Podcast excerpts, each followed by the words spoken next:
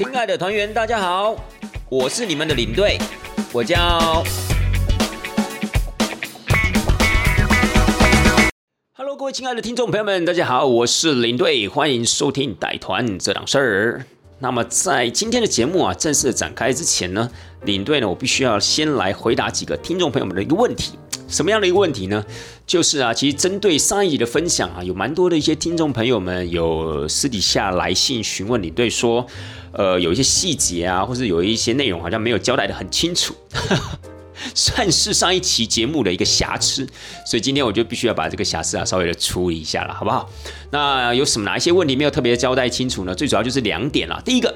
就是为什么学姐会在约旦卡关呢？好问题，这个部分我就先来跟大家讲一下。的的确确啊，我后来回去听那一段呃的时候呢，我发现好像真的没有交代的这么的仔细。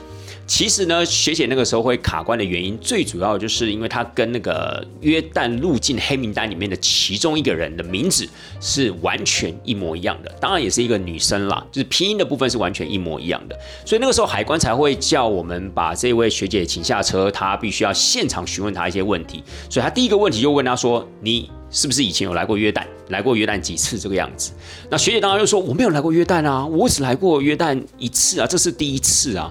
然后第二个问题就问他说：“你的生日是什么时候？”他就讲：“巴拉巴拉什么什么时候时候这样子。”结果最吊诡的是什么？最吊诡的是，甚至连生日都是一模一样。各位，这其实是非常低的几率，就是你不仅仅是拼音一样，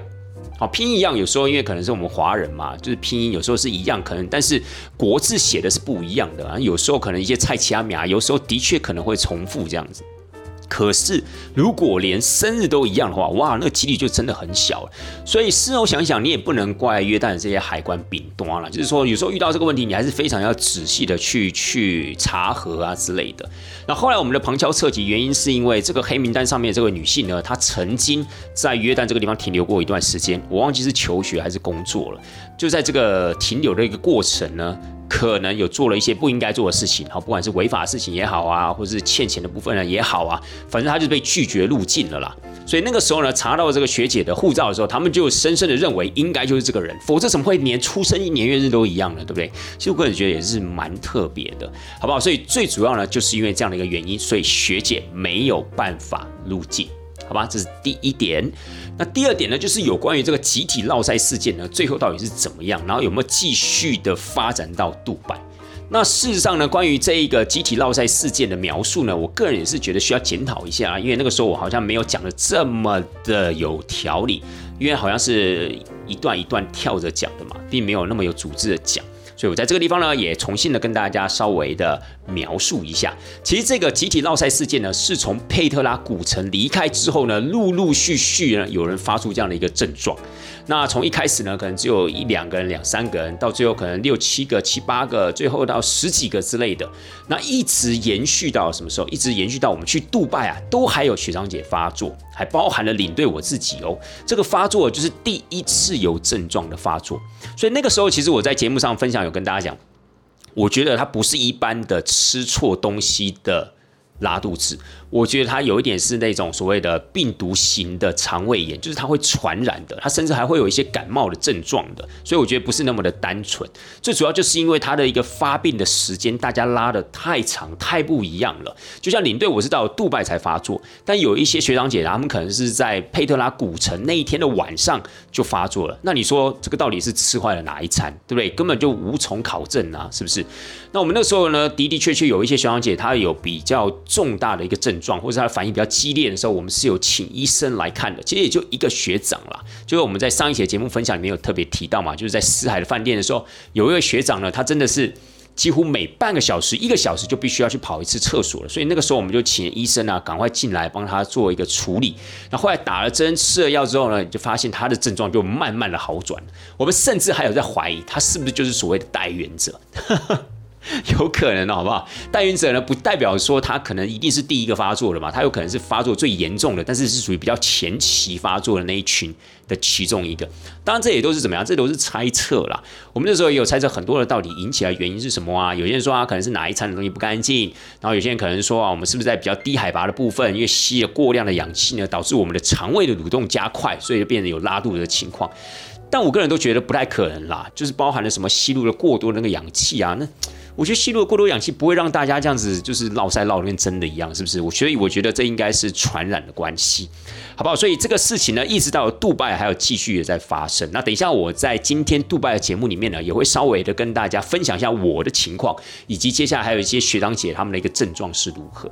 好，接下来事不宜迟，就让咱们赶快进入今天的节目主题——杜拜之旅吧。好了，杜拜之旅其实还是同样的一群人啦，只是说呢，我把杜拜啊拉出来，就是单独的跟大家报告，单独的跟大家分享。那杜拜只有两天的时间。那我们那一天呢，其实就是先做一下前情提要好了。我们那一天呢，不是就是从约旦的安曼要坐飞机飞到杜拜嘛，对不对？那时候我还跟大家提到说，我们去机场的时候哈，还遇到了那个沙尘暴，真的也是蛮壮观的。那么好险呢，没有影响到我们的班机的起飞，所以我们就顺利的飞到了杜拜啦。顺利飞到杜拜了之后啊，你知道这个时候呢，其实这个拉肚子事件还是继续的往前延伸哦。因为那个时候呢，我们到杜拜机场的时候，有蛮多的学长姐已经不舒服到她没有办法推自己的行李上游览车了。真的就是很不舒服的这样的一个情况，但是没有做到很多人呐，大概只有两三位学长有这样子一个比较严重的这样一个症状的一个展现。那其他的学长姐呢，要么就是已经拉了一阵子了，已经习惯那样拉肚子的情况了，或者说呢，可能他们中间有一些人也是会有一些发烧啊，或全身疲劳这样的一个症状，但是不是持续性的这样子的一个发生，就是偶尔可能会发生一下，然后偶尔就恢复正常这样子。所以其实很多听众朋友们可能会问我说：“哎，领队。”那你那个时候不会紧张吗？就是说，整个团体遇到一个这样这么大规模这样的一个落赛事件，又或是如你所说的这种传染事件的话，那你不会很大的心理压力吗？其实我觉得多少会有一点压力。可是这群的学长姐让我觉得他们的症状没有这么的危急哦，没有那种需要可能赶快要送急诊啊，或是要赶快请医生来帮他们看诊之类，倒也没有。但是的的确确，大家的精神都还蛮。低迷的，也就是说呢，他们其实都很疲倦，然后某种程度上面有一定的压力。但这一层的压力是哪来的呢？这一层的压力就是来自于等一下我在节目中要跟大家分享的这个所谓的分享会。所以这个部分等等一下我们再跟大家说好了。所以呢，他们既有压力，然后他们又要走行程之类的，所以难免他们的体力上面是很大很大的一个负荷。可是倒也没有需要急需就医这样的一个情况。好不好？只是你还是在行程中会陆续的看到他们真的不时就在跑厕所啊，不时啊，精神啊就会比较涣散一点啊，或真的跟刚才所说的体力上非常不济，甚至连把行李推上游览车的力气啊都没有了。那当然这些事情，可能很多的的听众朋友也会想说，哎，那创办人跟董事长不都看在眼里，那他都没有做出任何的指示吗？其实是有的，我们都有一直不断的跟董事长、跟创办人在报告这个过程，那跟他们讲说，哎，哪些小姐可能有真的不舒服，我们有做了哪一些处置之类的，甚至我也提过了，包含了创办人跟董事长，他们都有轻微这样的一个拉肚子的现象，所以其实他们当然是怎么样，当然是对这个事件的是充分了解的，但是就像如同我刚刚所说的，就是还没有到完全失控那样的一个情况啦，也没有到说走不了行程那样的情况，所以咱们就还是继续走杜拜的行程啦，是。好了，讲讲领队我自己。后来领队呢，我自己那天回到饭店的时候，因为那天回到饭店的时候已经很晚了。我们这次入住杜拜的饭店啊，是凡赛斯酒店，它稍微比较偏离所谓的市中心，但一样是一间很不错的酒店。当然，我还记得那一天我回到酒店的时候啊，已经差不多回到房间的时候了，差不多已经十二点多了。然后那个时候我就肚子觉得很不舒服，我也就去拉了肚子。但是各位，我不知道各位听众朋友们，你们有没有拉肚子的这样的一个经验哦？就是如果你们真的只是单纯的吃坏肚子，或是有人前一天可能吃了什么咸酥鸡啊，或是那种口味比较重的，像麻辣火锅啊等等的，有没有？隔天可能会去上厕所拉肚子嘛，对不对？可是那可能拉完你就觉得好了，就是可能昨天吃的东西，或者那些不干净的东西拉出来，基本上就没有什么太大的问题了嘛，对不对？可是问题是呢，我那天晚上拉完肚子之后，我会觉得哇，天哪，这个拉肚子的感觉不太对劲，就是感觉会有下一波的攻势，你知道吗？就是感觉这应该是可能不是短时间啊就可以打完这场仗了，这可能是一个长期的持久战。所以那个时候我就第一个念头我就想说。哇，完了，我也中了。你知道那个时候的感觉，真很像那种就是被新冠疫情所传染那样的感觉，你知道吗？整个团体里面弥漫的就差不多那样的一个感觉，因为真的是大家是陆陆续续的发作，就是有些学长姐一开始都没事哦，然后后来可能比如说到了十海说，哎，多了两三位学长姐，或者再隔一天又多了两三位的学长姐，就是大家是陆陆续续的发作的，所以你就觉得这真的好像是一种感染这样子的一个一个一个状况。所以那天我第一个念头就是说，完了，我也中标了。当然那个时候已经没有心思去细想接下来可能会发生什么事情了，就想说赶快吃药，先把拉肚子的症状要压下去啊，不然明天怎么走行程呢？对不对？那至于接下来会发生什么事情，咱们就见招拆招吧，就只能这样了，不然怎么办呢？这就是咱们带团人的这样的一个心酸。但是我觉得比较好玩的是，因为那个时候。我还记得我们要去呃 j a s h 这个景点参观的时候，我在游览车上面有跟大家讲说，嗯，我觉得啊要担任领队这样的一个工作实在是不简单啊，这个身体啊可能要异于常人，不然就是真的要比较健康一点。不然你想想看啊，如果如果领队真的发生的事情的时候，真的身体不舒服的时候，谁来照顾我们，对不对？那我们还是得要继续工作啊。那个时候就稍微的跟大家炫耀说，所以呢，我个人觉得我自己的身体状况是还蛮好的。所以啊，各位学长姐，你们真的要稍微的保重身体啊。好不好？就是我记得我在车上还这样讲，结果呢，哎，我就中了。所以那个时候呢，我在想说，那我隔天该怎么面对大家？不行，我还是要故作坚强，否则这个正是自己打脸自己，这也是太丢脸的一件事情了，好吧？所以那个时候心情上有很多的一个转折了，好吗？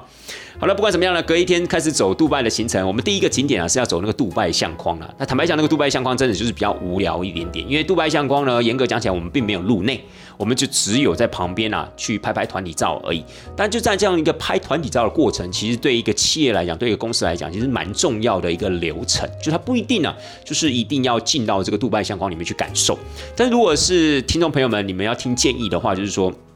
如果你们只是单纯出去玩，哦，三五好友出去玩，那你们如果要去这个杜拜之矿的话，我建议你们可以进到这个杜拜之矿里面，因为它其实就是两栋大楼。呃，差不多一百五十公尺高。那这两栋大楼的最上缘呢，它有做一个空桥做连接，所以呢，这样四边连起来就像一个相框一样。那我个人是认为说，你如果真的要体验这高度的话呢，你就是要坐电梯到最上面去走它那个玻璃空桥。它是室内的，但是它其实是还蛮刺激的啦，蛮有那个紧张的那个张力的那样的一个感觉。但如果你没有特别去走那个空桥的话，我觉得只是在单纯的旁边拍拍照，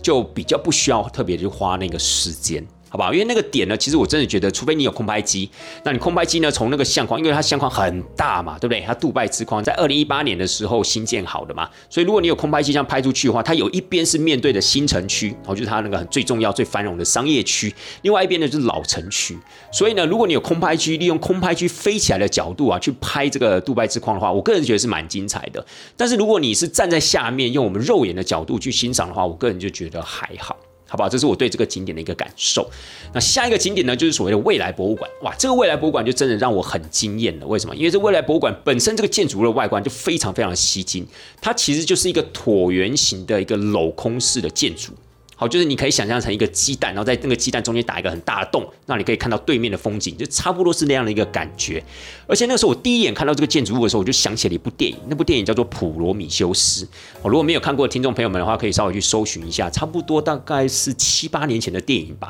有人说那部电影是那个《异形》的前传了，那我个人觉得还蛮好看的。那部电影的最后面呢，就是那个女主角呢搭乘那个外星人的飞船呢逃离了那个星球嘛，所以在那个飞船呢起飞的时候，你就可以看到。那个飞船的一个造型，真的超级无敌像这个未来博物馆的一个造型的，就好像一个是在飞的过程中，一个是停的一个 过程中。所以呢，我觉得说，哎哇，真的是还蛮像的。所以那个时候我第一眼就印象深刻，而且因为我很喜欢那部电影，所以我就觉得哇，真的蛮酷的这样子。那其实就算没有看过那部电影也好，本身这个建筑就很酷了啦。这个建筑物呢，或是这个未来博物馆呢，它是在二零二二年的二月二十二号对外开幕的。那它本身这个整个建筑的外观，它就是一个非常具有流线型、弧线型这样的一个椭圆式的一个建筑物，然后中间是镂空，然后它的外观呢，就是用那个阿拉伯的书法字体呢，去把它外观做一个点缀。我看资料上面讲，就是说它大概是利用了一千零二十四块不锈钢跟玻璃去打造出来它整个建筑物体的外观，所以它本身就非常非常的有创意。所以它在内部所展览的一个东西，顾名思义，未来博物馆嘛，就一定是跟未来的一些科学啊、技术啊的应用有关系。所以本身它展出的东西啊，就很有内容。就很有内涵了。那如果你要去欣赏这个未来博物馆的话，它其实是有一定的一个导览流程，就是你从它的零楼要坐它的那个大电梯，坐到最上面，再从最上面一层一层的，它主题性的把你导览到。最下面的大厅，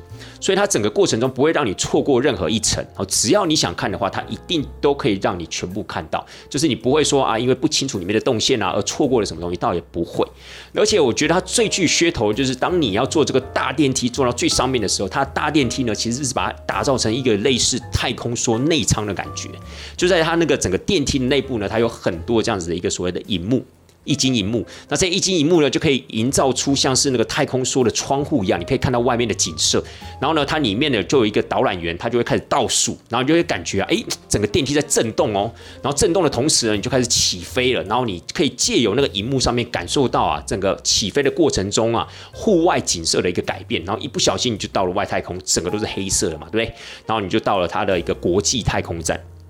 那那个国际太空站呢？其实它的一个标榜的一个时间的背景啊，是二零七一年。那这二零七一年呢，其实也有特别它的意义的啦。二零七一年呢，其实就是阿联酋这个国家建国一百周年的纪念日。那距今现在差不多五十年的一个时间，所以他就自诩呢，将来啊，在五十年之后呢，他们也可以有这样一个高科技的应用，有这种生态系统学的应用啊，或者是电力的应用啊等等，太阳能的应用，可以让他们成为一个更先进的国家。所以呢，它其实整个每一层都有它的一个主题，包含我们坐到上面的时候啊，你从上面这样子一个外太空的这样一个科技的应用开始，慢慢的走到下面的那一层，下面那一层就是在讲述我们大自然的一些自然界的巧妙奥妙，以及基因系统的一个维护跟保存。所以它每一层的主题都很吸引人。我个人比较有感觉的是在第三层啦。就是外太空结束之后，他就回到了地球嘛。然后地球那个地方有一个生态系统啊，有它的一个基因库的一个保存。再下来的那一层呢，其实就是讲到人类的心灵层面，就是如何呢要呃健全自己的五感。然后让你让自己去迎接这个剧烈变化的一个时代，就是随着这样科技的一个发展，你是否拥有一颗健全的心灵去迎接这样一个时代的来临？所以他开始用一些比较有深度的去探讨你的内心的部位，去倾听你的内心世界。我觉得这个其实算是一个很不错的一个发想，就是比较有深度的，不是那么的一个肤浅，就是单纯就是一个未来高科技的一个应用这样的一个层面。然后接下来我们会走到一个下面的那一层，就是在这个心灵层面的往下之后呢，它会到一个现代的科技应用的部分，就它会讲到什么粮食危机啊、气候变迁啊，对我们生活环境的一个影响，还有包含了一些我们一些日常生活中的一些科技应用，好，比如太阳能车、电动车、无人机等等的。就在那一层，它有一个小小的伏笔，就是这一层呢。如果你走到最后的话，我记得好像是在整个楼层的二楼，好，二楼大厅是零楼哦，好是在二楼的部分呢。你走到最后面呢，它会有一个楼梯上去，它会到一个观景台。这个观景台啊，差不多就是整个建筑物的核心的一个部分，也就是那个镂空的部分啦。我们说那个鸡蛋中间打一个洞嘛，然后你可以看到对面的风景，就是那个镂空的部分啊。你刚好就站在那个镂空的那个顶。然后你就会看到整个建筑物的一个流线的弧形，然后你可以看出它整个外观，我觉得还蛮震撼的。就是我们刚要进博物馆的时候，你会看到建筑物的外观，你就已经蛮震撼的喽。可是问题是现在呢，可以让你站在二楼的观景台这个地方，你可以走出到户外，它就有一点像是一个观景的小平台，在这个地方你一样可以拍到很多经典的照片。好不好？所以各位听众朋友们，如果下次有去到杜拜的话，当然未来博物馆一定要把它加入到你的行程浏览名单里面。然后也不要忘记了，到了二楼的时候呢，一定要去到这个观景台去看一下，去拍一下照，因为它真的非常非常的吸引人，也真的非常非常的值回票价。结束之后呢，你再往下走呢，就会走到了一个小朋友的一个未来应用园地。那那个地方是主要是否小朋友的啦，就是小朋友有一些比较呃特别的一些互动性的装置。那那个是比较锁定在小朋友的年纪，差不多就是一个小学学龄的这样的一个年代了。好啦，结束之后呢，当你要离开未来博物馆的时候呢，领队在这个地方还建议你可以去一个地方拍拍照，就是他那个地方其实有一个手势的装置艺术啊。什么叫做手势的装置艺术？手势啊，就是。我们不是比耶吗？比赞吗？那样的一个所谓的手势，但在那个地方你会看到这个手势比较特别。这个手势我简单来描述一下，有时候我们会说像毒品说不，对不对？所以我们会把整个手指张开，然后往前推嘛，对不对？这个时候呢，把你的无名指跟你的小指蜷起来，就是收起来，然后你就会发现你只有大拇指、食指跟中指啊是张开的。这个手势呢，其实现在在阿联酋是非常非常流行的一个手势啊。不管你今天是看了一些什么，比如说那种国际性的运动项目啊、运动竞赛啊，只要有阿联酋的选手去参加，他可能做完这样的一个运动表现之后，或者他在接受采访的时候结束的时候，他可能都会对摄影机的比出这样一个姿势。又或是今天有一些比较大型的国际宴会啊、国际的一些记者会等等，如果今天有阿联酋的官员参与的话呢，他们可能也会对镜头啊比出这个手势，或者他们自己国内有一些什么建筑物啊、是什么博物馆啊、美术馆要开幕的时候，他们也都会比出这个手势，因为这个手势呢，就是他们现在最流行的。这个手势呢，象征的是三个意义，一个是成功、胜利，还有爱。好，成功、胜利，还有爱。那至于为什么是这样子的一个三个意义呢？其实最主要就是说，当你比出这个手势的时候啊，刚好成功就是 victory，胜利的话就是 win，然后接下来还有一个 love，就是 L 嘛，就是 L W V，刚好就可以在你这个三个指头中间啊去做出一个意向性的呈现。所以呢，这个算是目前不仅仅是杜拜哦，整个阿联酋都非常流行这样一个手势。谁发明的？他们现任的副总统，也就是杜拜的酋长啊，发明的啦，好不好？所以这个部分呢，我也觉得也算是一个冷知识啊，跟大家分享啊。最主要是因为他就是有把这样的一个手势呢，做成一个装置艺术，立在这个未来博物馆的前面，让大家也可以在那个地方拍拍照，我觉得挺好玩的。好了，结束之后呢，咱们就去吃帆船饭店啦。帆船饭店呢，这次去的经验真的很差，因为我觉得他们真的对团体很不友善。我不知道是对亚洲团体不友善呢，还是对所有的团体都不友善。反正总之呢，这次感觉就很差，就对了。东西又不好吃，东西的选择又少，然后在那个地方呢，又被他们吆喝来吆喝去的，一下叫我们要赶快离开，一下又不准我们坐下，一下又不准我们拍照。我真的不知道我们去花那个钱去那边吃饭，这到底是吃哪一国的？当然，我觉得团员们有些没有去过的，还是觉得蛮新鲜的啦，因为它毕竟它是一个经典的一个世界地标嘛，就是帆船饭店嘛。可对我们这种已经去帆船饭店几次这样的人来说，我们就觉得一次比一次的感受要来的糟。然后我们也真的不知道这个帆船饭店呢是在骄傲什么。它是在一九九九年都要开幕，距今现在差不多二十五年了。坦白讲呢，这个建筑物真的也已经蛮旧的。就是你说它真的美轮美奂吗？当然，它是有那样子的一个意象代表性啦。可是问题是，你说它真的很精致，其实也都没有了。那我真的不知道里面人在骄傲什么。所以，总之我这次去用餐的感受呢，就非常非常的差。蛮多的学长姐可能感受也都不是很好，因为当我们想要拍照的时候，当我们想要坐下来，稍微的坐在他们的开放区的沙发休息一下的时候。都会被怎么样？被请起来，或叫我们不要拍照。所以我觉得应该感受不是很好。对，纵使今天这个清晨呢，可能是我们共同设计出来放在里面，让他们去感受一下这个帆船饭店，但我相信他们也会觉得帆船饭店不怎么值得。接下来结束之后呢，我们就坐那个棕榈岛的这样子的一个电车。但是这个电车呢，坦白讲呢，其实就是在这个搭乘的过程中，让你看一下全世界最大的这个人工岛的这样的一个景色，然后让大家知道上面有多奢华，有超高级的。饭店啊，有那些超豪华的 villa 等等的，但是我觉得其实看久了还是有一点俗气，有点腻了。就这种东西，就是你有钱就打造了出来嘛。但你说真的有什么内涵吗？真的有他们那个背后的价值吗？我觉得真的看不太出来。反而是早上那个未来博物馆，我真的觉得它还蛮有内涵的，就是真的真心推荐啊，大家可以去看一下，去感受一下。呃，我建议啊，差不多花一点五个小时在未来博物馆了，好吧？好好了，不管怎么样呢，电车结束之后呢，我们就是去到一个阿拉伯的一个文化中心。那这个文化中心呢，蛮特别的，就是他会派那个当地杜拜的公民，不管是男生女生，通常是女生啦，他就会待在现场，然后跟大家解释一些有关于阿拉伯文化的一些问题。而且他也非常鼓励你发言，因为他其实这个文化中心呢的一个宗旨啊，就是希望可以透过您自己的发问，让你更了解呃阿拉伯的文化，或者对他们的伊斯兰教呢，可以更深入的一个了解。不用再有一些那种若有似无的揣摩啊、猜测啊等等，就可以。面对面的持球对决这样子，甚至你可以问他说：“哎，为什么你们的男人都要一个人娶四个老婆？哎，为什么你们女生啊，就是那个黑袍底下都是那些名牌啊？这样不是很奇怪吗？”之类，就他非常欢迎你问这种很奇怪的问题。他们其实基本上这些被筛选出来的人，被筛选出来回答你问题的人都还算是蛮 open 的，也都算是蛮 friendly 的，就是蛮和善的，所以我觉得还蛮不错。然后这个过程中呢，他也会就是。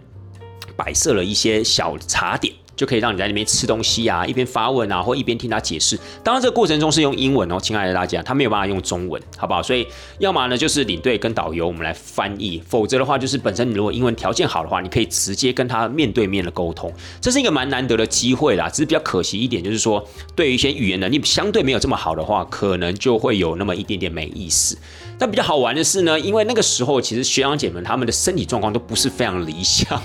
因为毕竟已经到了行程的倒数第二天所以大部分的学长姐其实都已经中标了，你知道吗？所以大家都不太敢乱吃，也都不太想要多吃的情况之下。然后我还记得那个时候导游，因为导游可能相对还不知道这件事的严重性，所以他就一直鼓励大家：哎，各位你们要吃啊，很难得吃到这种阿拉伯道地的这样的一个甜点呢，还有他们的菜肴，而且他们是非常好客的，所以你们真的不要辜负他们这样子的一个期望，不要辜负他们的心意哦。结果现场的学长姐呢，没办法，只好微笑以对。真的拿了东西的人，当然也有拿了，但拿的不多。其实我也能想象为什么，因为那个时候我也是属于怎么样，我也是属于生病的人。我非常，我非常的了解他们的想法。只是当然就是我必须还是要陪着吃一点东西啦，因为毕竟说实在话，人家准备那么丰盛，你真的什么都不拿的话，说实在话是有一点点失礼。不过现场那个感觉，那个氛围，我是觉得还蛮好笑。当然我是笑在心里面的，没有笑出来。好，这个行程其实我觉得蛮特别的，还有在于说它快结束的时候，它会让你换着他们的一个传统服装。就是不管男生啊、女生啊，他都会有一些现场的工作人员啊，帮你换上他们的阿拉伯传统服装。哎，你不要看呢，其实穿起来之后啊，真的有那个气势。你知道呢，在杜拜啊，其实他们的当地的公民，就是当地他们自己的国民的话，他们的穿着跟一般的劳工是非常非常不一样的。所以他们女生，他们女生经典的穿着，男生的部分，他们就是一个白袍啊，然后接着一个凉鞋啊等等，算是蛮经典的这个杜拜式的阿拉伯传统的服装。所以当我们那些学长姐啊，就是换上这样。一个服装的时候，哎，你真的还是觉得说还蛮有感觉的，你知道吗？真的好像那种入籍杜拜的那种感觉，所以我觉得还蛮不错。这个换服装体验这个过程啊，我个人觉得比这个吃他们当地当地的食物啊要来的有意思，而且以当时我们的一个身体状况来讲了，好不好？好了，那接下来呢，就是我们今天的重头戏了，也可以算是我们今天呢，就是节目分享的一个重头戏是什么呢？就是他们的分享会。我们刚好特别提到，他们会有一个分享会啊，在最后一天呢，或者倒数第二天的这样的一个晚上了。就是呢，他们有一个传统，就是在行程快要结束的时候，他们会有一个学长姐们的一个分享。那对谁分享呢？当然就是对他们的创办人还有董事长分享啊，就是告诉他们，哎，这次来心得是什么，感受是如何，然后。他们甚至会有一些简单的一些表演和歌唱表演，甚至呢，他们也会有一个小礼物发放的一个过程，或者是小卡片要赠送给创办人跟董事长这样的一个过程。总之呢，整个分享会的流程呢，大概是落在四十五分钟到一个小时，而且他们自己还有主持人哦，也就是说，他们有他们的 round down 的，你知道吗？就他绝对不是一个很简单，就说啊，找几个人点名几个人来分享，然后分享完就没事了，没有，他们是有一个流程要跑的。所以呢，也因为如此呢，这个分享会啊，一直都是他们行程中最在意的一件事情。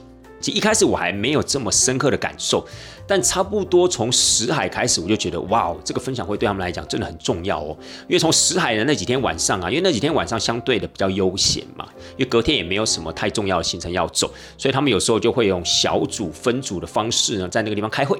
比如说谁要分享什么啊？他们要挑选什么样的礼物送给创办人跟董事长啊？小卡片要怎么设计啊？等等的。所以其实我觉得这过程是有趣的啦，就好像是大家难得做一个分组，然后大家就是透过团体合作的方式，然后互相帮忙，然后去做出这样子的一个成果，然后可以把它分享给所有的人，甚或是董事长跟创办人。可是呢，我会觉得不知道是我多想还是怎么样，我觉得他们给自己的压力还蛮大的。或许真的可能是我不太了解他们这样的一个生态环境，但是我真的有时候会觉得，就是说，呃，当然我觉得如果这是一个比较轻松自在这样子的一个过程，就还不错。可是如果今天给予自己太大压力的话，然后又在于他们的身体状况相对不是这么舒适的前提之下，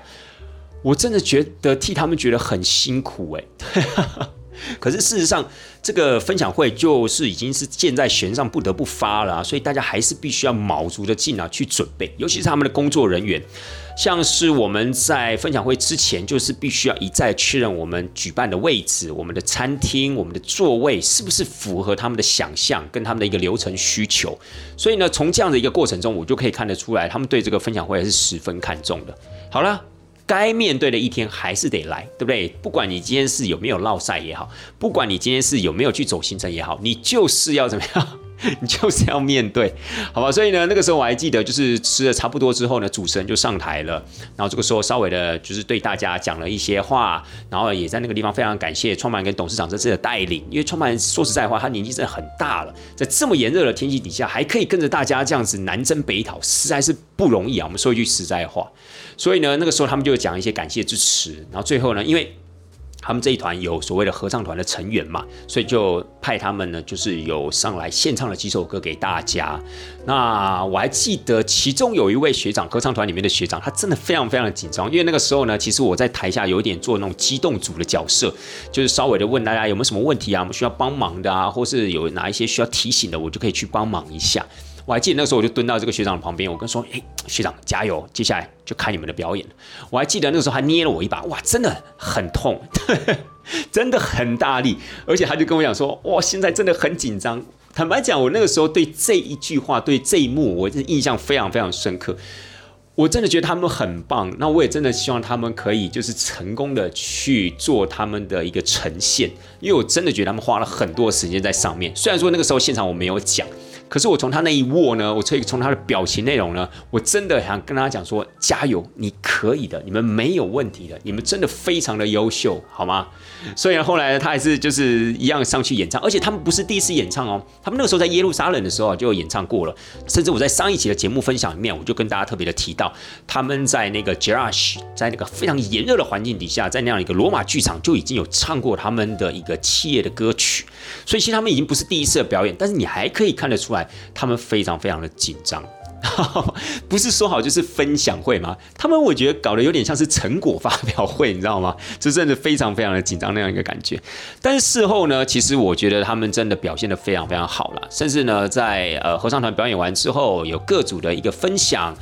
那各组分享，他们有派一个代表人，就是来讲他们这组的感觉啊，他个人的心得之类的，有蛮多的学长姐啊，令我感到蛮意外的。就是我觉得平常他可能不是一个会落泪、会哽咽的人，但是在现场他竟然哽咽，竟然落泪了。就是有些学长他看起来平常很活泼，你就觉得他不可能是一个在做分享会会哭的人。有一些学长、有些学姐呢，就是很搞笑，你也不觉得他是这么一个有情绪的人。但是 anyway，他们在现场就真的哽咽了，所以。坦白讲，现场的那个张力啊，那感动的张力是足够的啦。所以呢，我也是真的觉得，我觉得某种程度上面，因为第一，他们的身体真的是受到了很大的一个影响，就生理生理状态啦。然后呢，心理上面呢，也有承受了这么大的一个压力。所以我觉得某种层面呢，他们的情绪也必须要得到一个出口。所以就在那样子一个分享的过程中，真的就啪就溃堤的那样一个感觉。所以其实有时候也觉得他们。也替他们觉得蛮不舍的，就是这趟来啊，真的是辛苦他们。但是我真的觉得值得，因为在这样一个分享的过程中呢，其实把很多东西都内化进去了。我相信这趟行程一定会在他们心中呢留下一个很深刻的一个印象。当然，压力也是其中一点。可是呢，整个就是团队合作的部分，然后同袍的情谊，还有我们这样子历经的一些过程，包含了学姐卡关这件事情，包含了大家集体落赛这样子一个革命情感，我觉得都会内化到他们的心灵里面，然后导致呢这一趟行程的一个不凡，好吧，这是我自己的一个解读啦。但是呢，不管怎么样，我觉得这趟的分享会呢，在这群学姐。学长们的个人分享之后呢，我觉得画下一个非常完美的句点。我觉得包含了董事长、创办人，甚至他们准备给他们的那个小卡片，我觉得都非常非常的精美，非常非常有心呢。如果今天是我，我觉得收到礼物，我可能。我可能觉得还好，我觉得啊，谢谢啦。但是如果我收到一些卡片的话，我是真的会觉得很感动的。就是你会觉得说，哇，真的很有心，然后把这样子的一个过程，因为他们是把所有的卡片啊集中成一册，然后一册呢送给董事长，另外一册送给创办人。所以我觉得那个真是很棒，好不好？一切的辛苦啊都是值得了啦，一切的辛苦都会内化成你自己个人内心的力量。这是我想要送给他们的一句话。好，不管怎么样，分享会结束之后呢，大家终于可以稍微的放松一下。但是心灵层面的放松，不代表生理层面也可以跟着放松，好不好？该闹的赛还是继续的在上演着。亲爱的大家，隔天才恐怖。隔天到底发生什么事呢？隔天呢，重点就是我们的行程呢要去到阿布达比，当然也就是那一天的晚上的凌晨呐，我们就要准备要回台湾了，就等于是隔一天的凌晨了。所以那一天的行程算是我们整趟行程的最后一天。那我们要去阿布达比的过程呢，就是我们要从杜拜坐游览车到阿布达比。然后我们那一天的景点呢，大部分都是集中在阿布达比啦，包含了大清真寺啊，包含了罗浮宫阿布达比分馆啊，包含了总统府，都是在阿布达比。那从杜拜呢坐车到阿布达比，差不多要抓两个小时哦，因为有时候市区会塞车。所以你差不多要抓两个小时的时间。当我们抵达了阿布达比之后，哇，我整个人非常非常的不舒服。严格讲起来，其实我在车上就很不舒服了。我觉得那个时候呢，不是想落晒的感觉，而是那个胃啊在绞痛，有点在痉挛那样的感觉。因为那天早上我没有吃早餐，我就直接吃了那个拉肚子的，就是止泻的药了。所以我不知道是不是因为这样的关系啊，造成了我的胃部不舒服。可是我可以深深的感觉到，那个时候我真的快要往生了，得被翁心啊！你刚才。真的，在车上的时候我就很不舒服了。就到了大清真寺之后，我们第一个点就是走大清真寺嘛。到了现场之后呢，我就跟导游讲说：“哇，姐，我真的因为那是一个女生啊，我就叫她姐嘛。我说姐，哇，我真的不对劲，我可能真的需要去看医生。我说等一下呢，我们要去罗浮宫的时候，我可不可以先去看医生？我本来是讲说，我就直接去看急诊，然后让她带着大家走接下来的行程。”结果那个姐就跟我讲说，哇，不行不行，你这样子可能没有办法自己搭车去看医生。你要不要先在大清真寺这个地方啊，先看他们有没有那种所谓的医疗室，然后先去那个地方休息一下，或吃个药，或让他帮你看一下之类的。那时候我都还没想到哦，我没有想到哇，大清真寺这个地方竟然会有一个紧急医疗所。但是后来事后想一想，也的确要有啦，因为如果今天真的有人跌伤了。或是有人中暑昏厥了，他还是必须要一个紧急处理的一个位置啊，因为有时候可能你要送急诊，等救护车不是那么有效率的方式嘛。所以我那时候真的还蛮感谢这位姐给我的建议，因为他就直接帮我问旁边的警卫喽，他是很直接积极的协助我，他就直接帮我问警卫，他说这附近有那个诊疗室吗？或者有一个休息室之类的？因为我的同事呢很不舒服，所以那个警卫呢才用那个 Go Car，就是高尔夫球车啊载我去这个诊疗室。否则我真的可能会直接昏厥在现场，真的。我那时候其实已经几次都有一点点站不太住，当然那个站不太住不是要昏倒的那种站不太住，而是你想要蹲下来，就是你那个胃啊，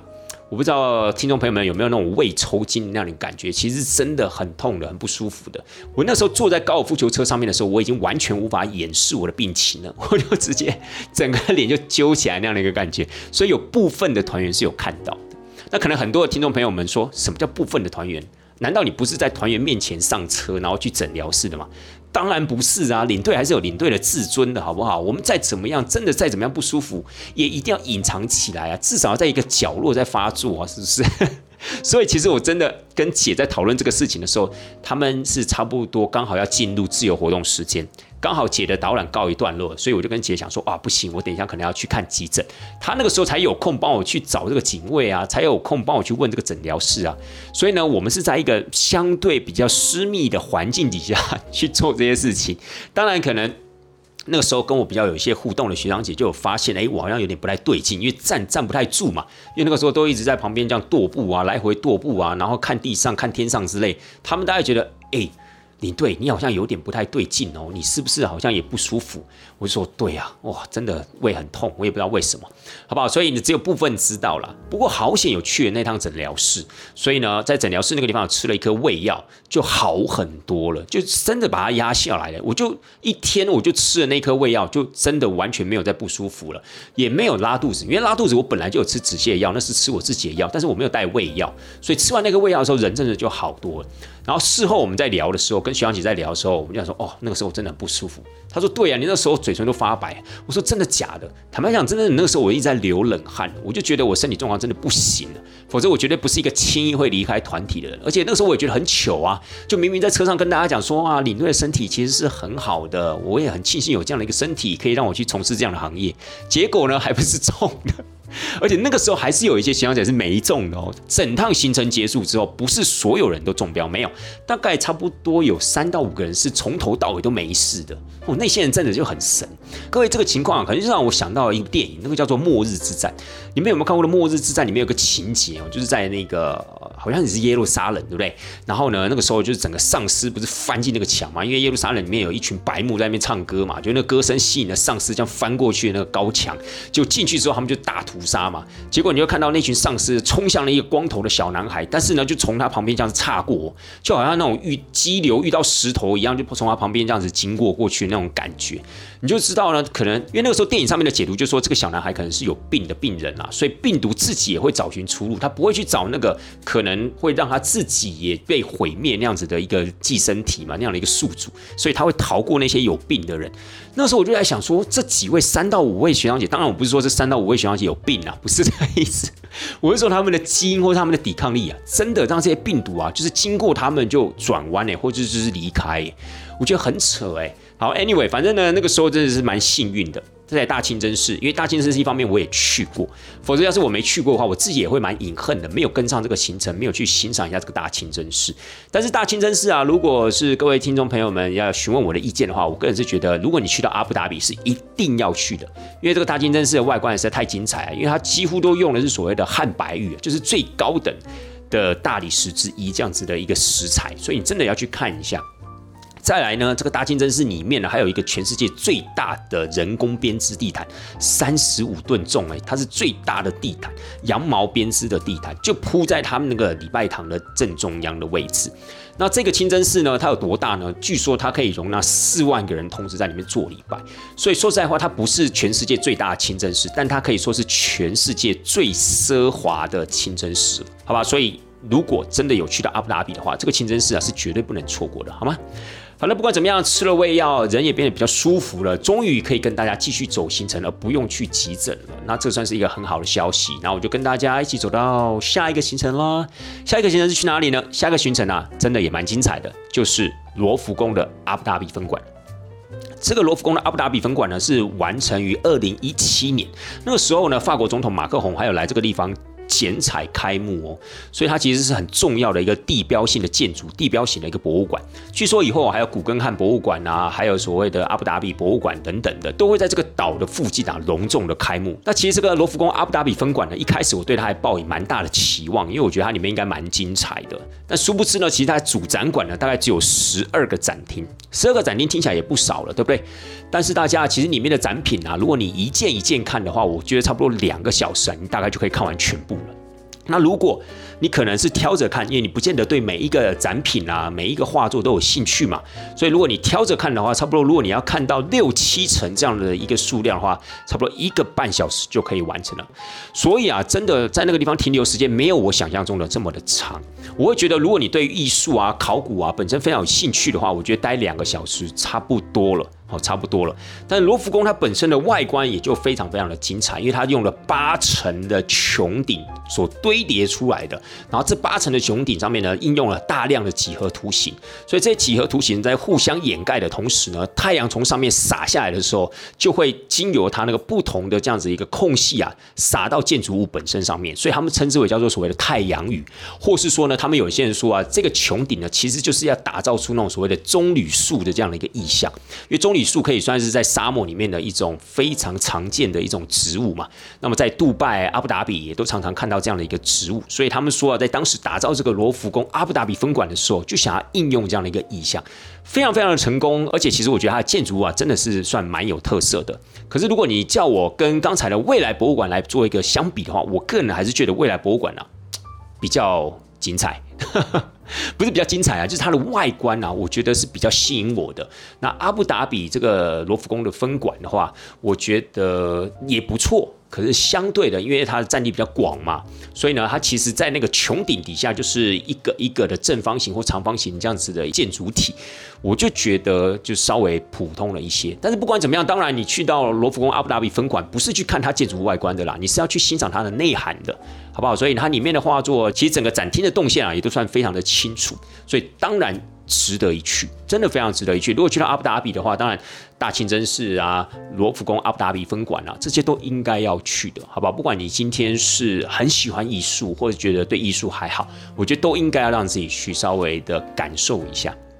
那不管怎么样呢，这一天呢，我们也在罗浮宫阿布达比分馆里面啊吃饭。还不错，我们在那个 Full Great，在这间餐厅里面用餐，算是蛮高级的一间法式餐厅的。那在吃饭的同时，你一样可以欣赏啊旁边那个港湾这样的一个景色，我觉得蛮好的。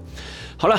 罗浮宫阿布达比分馆结束之后呢，我们就前往了整趟行程的最后一个景点啦，就是总统府。那这间总统府呢，其实它是在二零一九年的时候才对外开放的，因为这个总统府啊，它盖好的时候是二零一七年，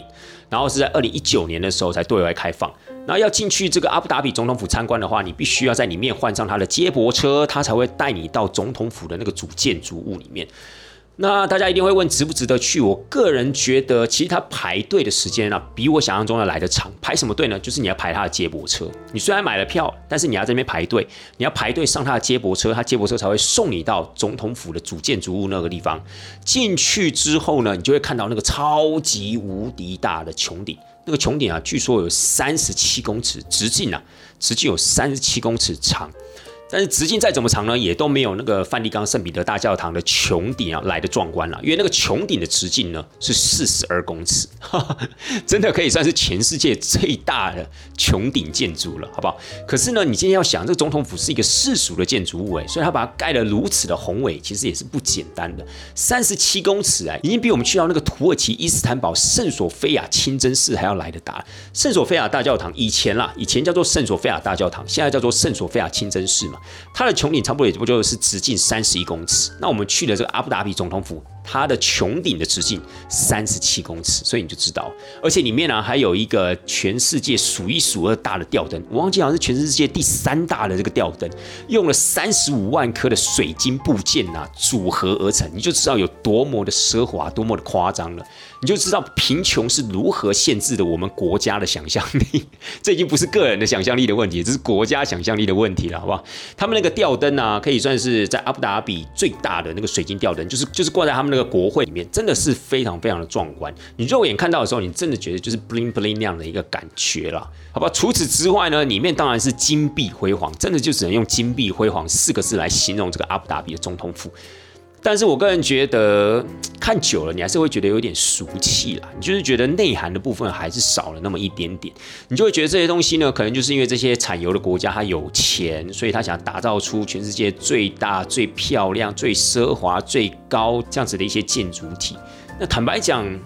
没错，你盖出的这些建筑物啊，或是最高的大楼啊，或是最漂亮总统府啊，最奢华的清真寺，当然是非常的吸眼球的。可是问题是看久之后呢，你还是会觉得好像没有什么特别的内涵。好，清真寺当然不同，因为清真寺它当然有它宗教上的一个内涵。可是问题是呢，如果你太极尽奢华的话，我个人就会觉得有那么略显俗气了，好不好？包含这个总统府也是一样的。那在总统府的行程结束之后呢，我们就回程啦。回程去哪里呢？回程来到杜拜。因为我们的班机啊是隔天凌晨三点四十分，也就意味着我们这一天其实可以玩到蛮晚的。那天我还记得，我们回到杜拜的时候，其实已经八点了。因为我们六点钟离开总统府，开车回到杜拜市区用餐，已经是晚上八点的时间。吃完饭之后呢，我们就让徐长姐啊，就让这一群的团员呢，可以有机会在全世界最大的购物中心里面逛街。你看，又来了，全世界最大的购物中心。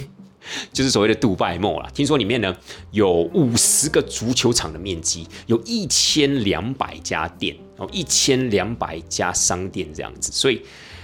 对啊，就是很大，里面还有一个水族箱嘞，所以呢，我们就让大家在这个里面逛街。但是事实上，能逛街的时间也不长了，差不多大概就是两个小时左右的一个时间。因为我们的行程安排，我觉得还蛮贴心的，就是让大家去到机场之前，可以进到机场附近的饭店，在那个地方稍作休息，甚至可以盥洗。然后呢，我们再去到机场里面去做 check in。但是不管怎么样呢，在他们去到杜拜梦之前呢，他们也有看到就是哈利法塔前面那个水池啊，这样的一个水舞。当然，你在杜拜梦那个地方也可以看得非常非常的清楚啦。所以我觉得这团的团员呢也蛮好的，也蛮不错的，就是他们有机会呢，有时间呢去看到这个水舞。看完水舞之后呢，去逛街去买东西，买完东西之后呢，还有机会啊，可以进到饭店里面去做一个简单的盥洗，然后再前往机场。所以我觉得这整个流程是还蛮舒服的。不然你想想看，像这样一个红眼班机，三点四十分才起飞，你说这不是红眼班机？什么是红眼班机？对不对？如果今天呢没有安排这些点的话，就变成说你吃完饭之后，你就真的是无所事事，对不对？